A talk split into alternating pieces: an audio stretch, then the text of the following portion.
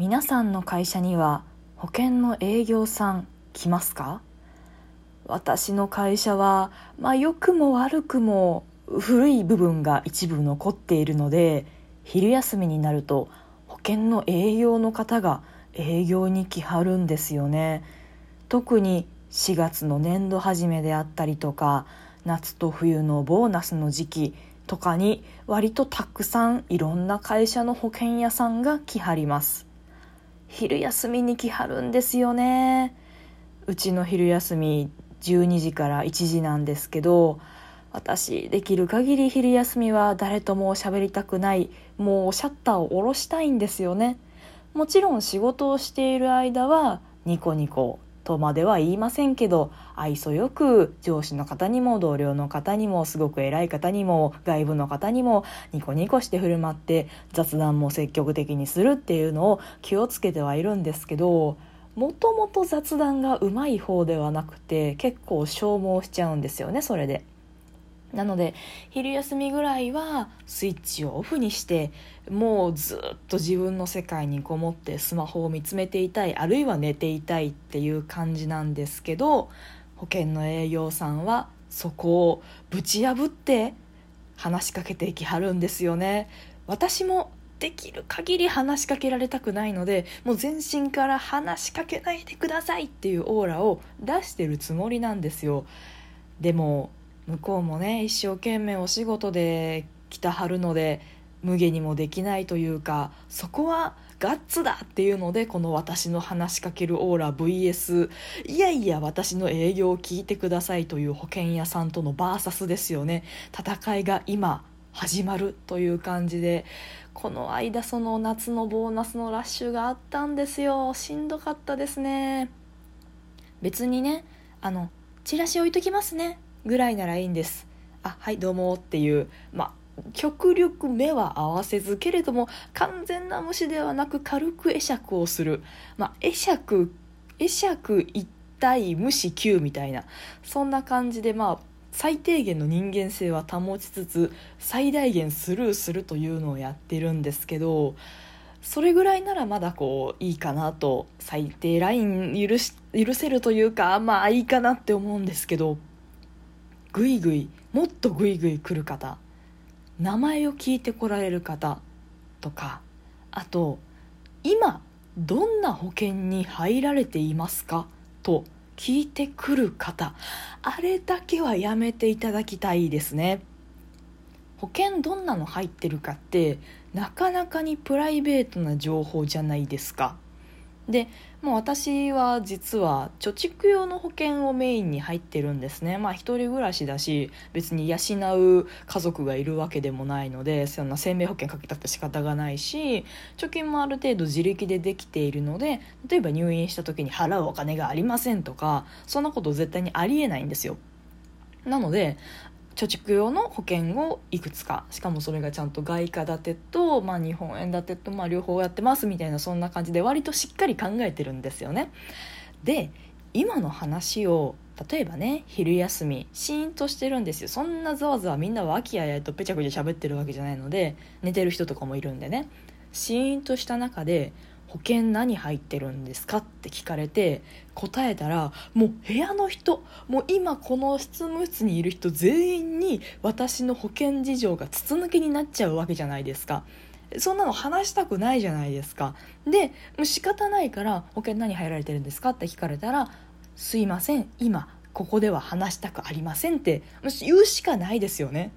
言うしかないですよ。これはもう仕方がないので正直に言うんですけどそしたらね保険屋さんがすごい傷ついた顔しはるんですよね。わかる。保険屋さんの気持ちもすごくわかる。もうあれそういう仕組みなんでしょうけど、まあ、うちの職場に来る保険屋さん特にこう若手の方とかが多いんですよね。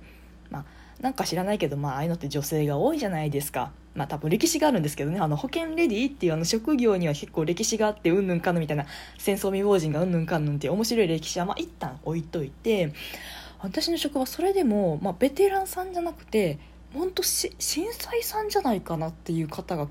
多いんですよ。で震災さんがベテランさんにこう付き添われて初めて営業回り来ますみたいな場面も結構多いんですね。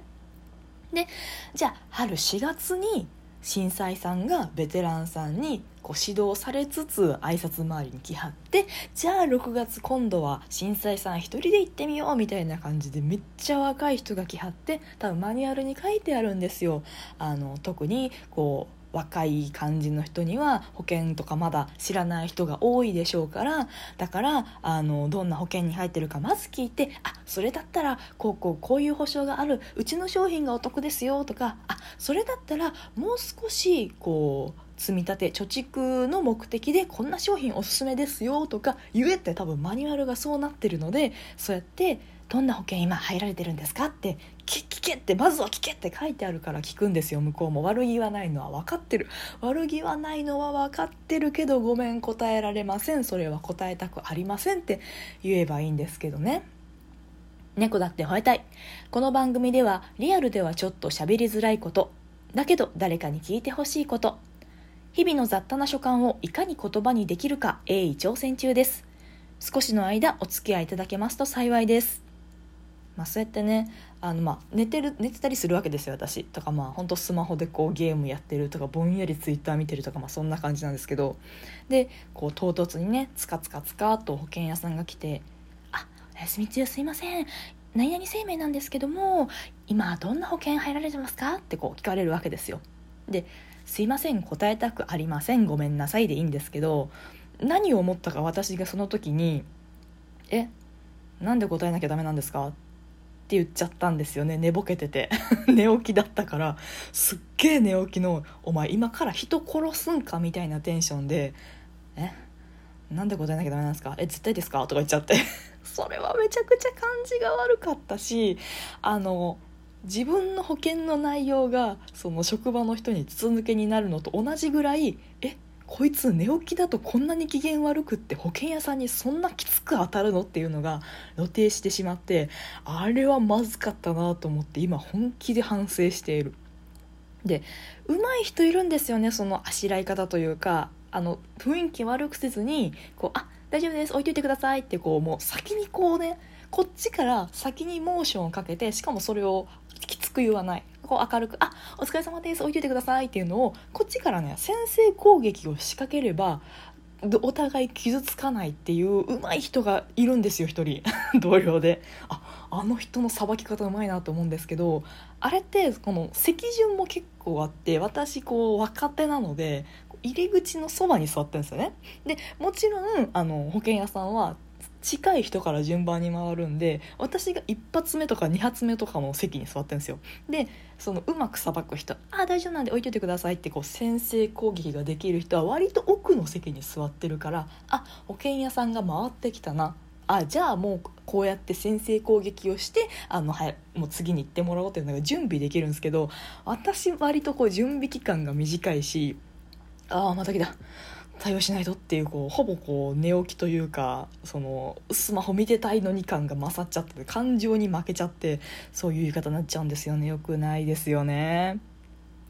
あの来てる保険屋さん自身を攻撃したい気持ちなんて一つもないんですよ。あの方たちもお仕事でやっててこんな機嫌の悪いねもうどうせ買わないだろうみたいな人に声かけたくないと思うんですけど、ま、仕事なので仕方なしにやってると思うんですよね。多分文句言うべきはその保険屋さん自体の営業の仕方とそのマニュアルなんですよね。